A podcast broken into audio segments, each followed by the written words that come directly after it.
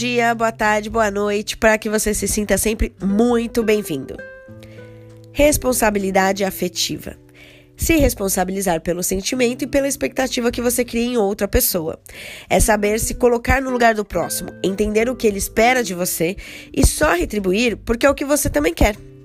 Difícil não é saber o que responsabilidade afetiva significa, porque essa é uma das inúmeras descrições que você encontra no Google. O difícil mesmo são pessoas de bom coração para colocar isso em prática. E, segundo fatos da vida, parece que isso fica bem mais complicado quando se trata de seres humanos da espécie masculina. que obviamente precisa ser estudada com mais ênfase, porque, sério, enfim. Claro que não são todos os homens e que também temos mulheres que falham nesse ponto. Mas aqui, como falamos com geral, eu preciso abordar de forma mais generalizada. E como os homens amam se dar bem, principalmente em cima das mulheres, aliás, eles podiam aproveitar e começar a fazer isso quando a gente tá transando, né? Mas nem isso, Deus.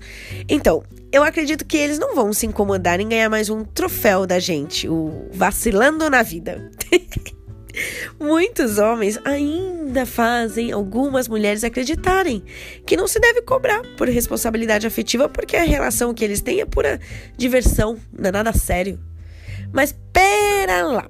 Quando desrespeita, engana, mente e fere o outro, não tem nada de divertido na situação.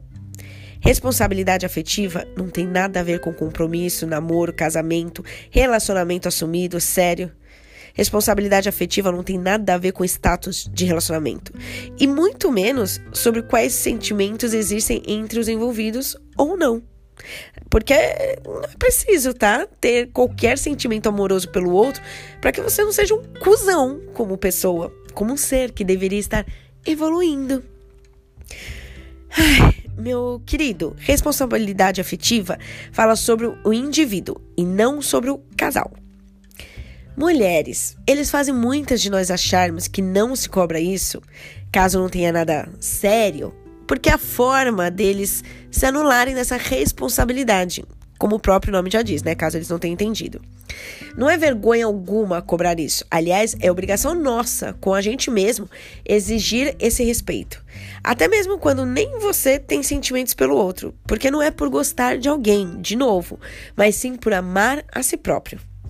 Quando permitimos que alguém não respeite nossos possíveis sentimentos, sim, possíveis, porque quando o outro não sabe nem se existe, então ele também não pode afirmar que não existe, ou seja, há possibilidade de tudo na jogada.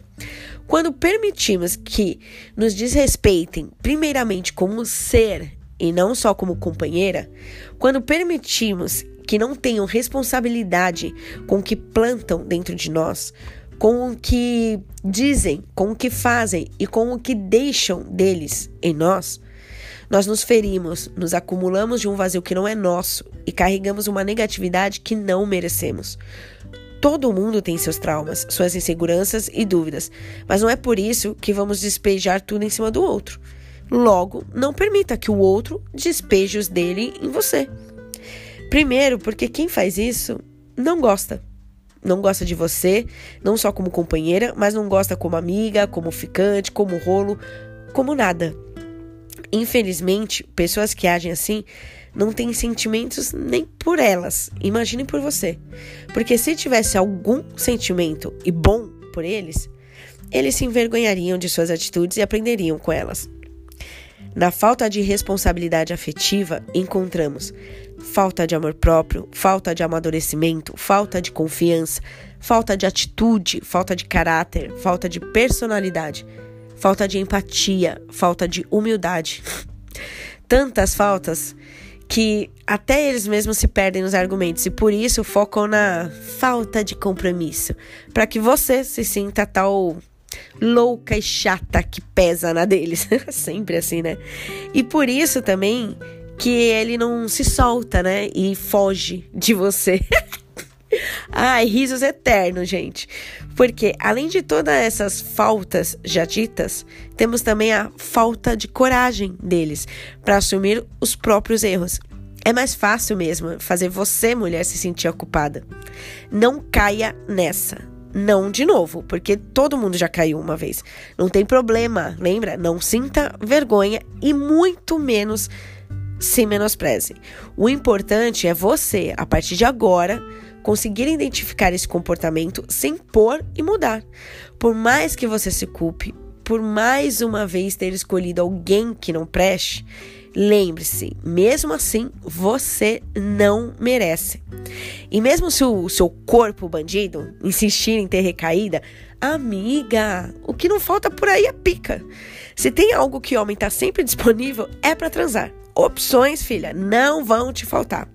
Agora, se for o coraçãozinho teimoso querendo esse vacilão de novo, aí é porque rolou sentimento, mas se fosse recíproco, você não tava nesse sofrimento.